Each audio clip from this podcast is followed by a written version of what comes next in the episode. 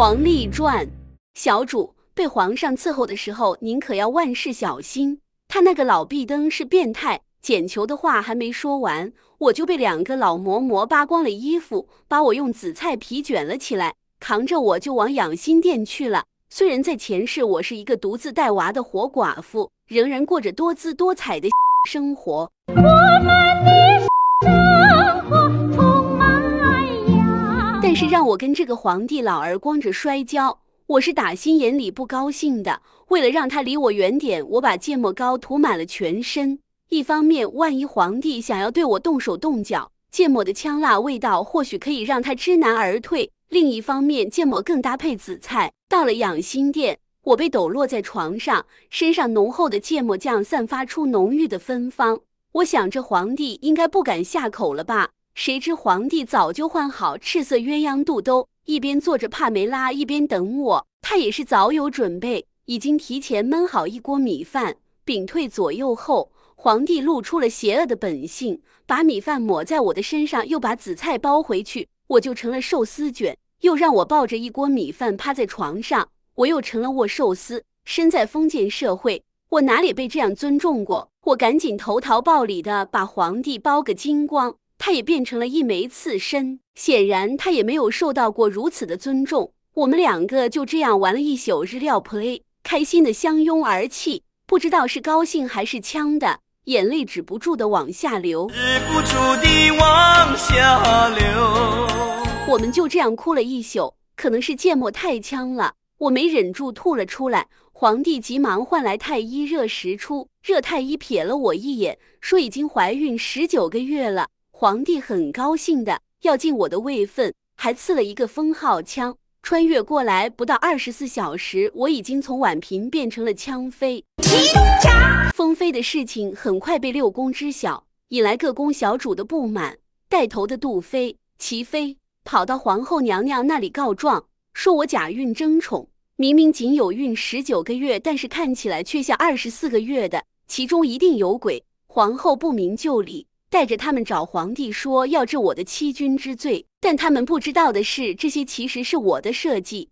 我要想回到现代，就得满足之前那些穿越条件，但是对于一个无宠的嫔妃是不可能达到的，所以我决定，只有被皇帝宠幸，我才有权利去完成那些穿越的条件。为了完成这个计划，我早早的做好了准备，上了闹钟。凌晨四点就起来跟热太医私通了。这件事除了我的贴身宫女简球、长侍太监小晕子、小厨房的丧儿、秀芳的彩月姑姑、御膳房的老李、正阳门的小王、圆明园的屁儿、禁军的侍卫杨狂徒以外，根本不会有其他人知道。皇帝早就听热太医说，我已经用太医院最新的彩超技术，在千里池超了四个时辰，确定我怀的是一个七胞胎。所以肚子才会比寻常大些，于是气得下旨狠狠责罚了他们。奉天承运皇帝诏曰：杜其二妃捕风捉影，嫉妒成性，祸乱宫闱，罚用木薯粉堵住皮燕子，闭门思过。皇后不辨是非，唯恐后宫不乱，罚降俸禄，转岗降薪，做官女子洒扫工作。不许其他宫女跟他说话。我以为皇后会忍受不了同事的孤立，会提出离职，谁想到她却签了同意书。没想到乌拉瓜一搜，真是能屈能伸。我甚至有点佩服她。不管怎样，我现在是后宫一家独大，是时候开始计划穿越行动了。首先，我要去到珠峰大本营。但是我身在大清朝的紫禁城，要去到珠峰谈何容易？刚好这月初二是我的生辰。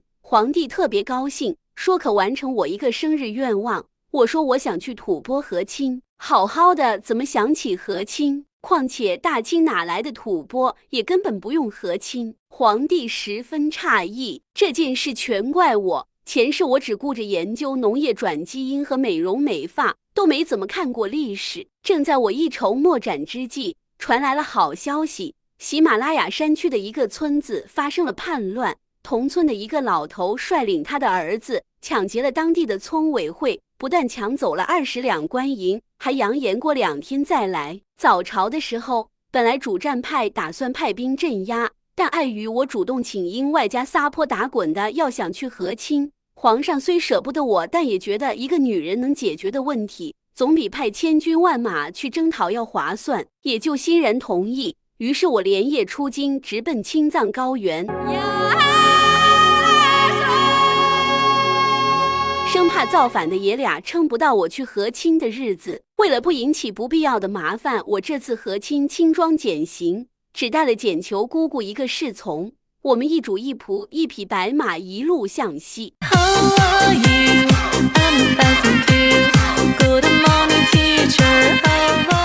走了两天，路过一片森林，我们好像迷路了。最后还是捡球凭借灵敏的嗅觉把我们带了出去。刚走出森林，但见一座村庄伫立在眼前，建筑旁的立牌赫然三个大字“高老庄”。未完待续。